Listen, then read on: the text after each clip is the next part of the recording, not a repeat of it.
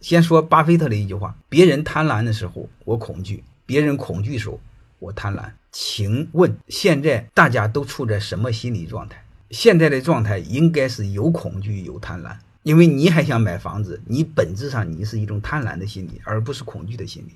如果大家都恐惧的时候，你可以行动；如果有恐惧有贪婪的时候，这个证明这个事儿还没到底，这是第一个事儿。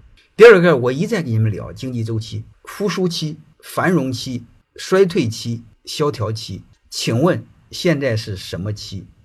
请问你什么时候买东西最合适？然后你再判断一下，你那个城市人口是净流出还是净流入？你那个城市经济在上涨还是下行？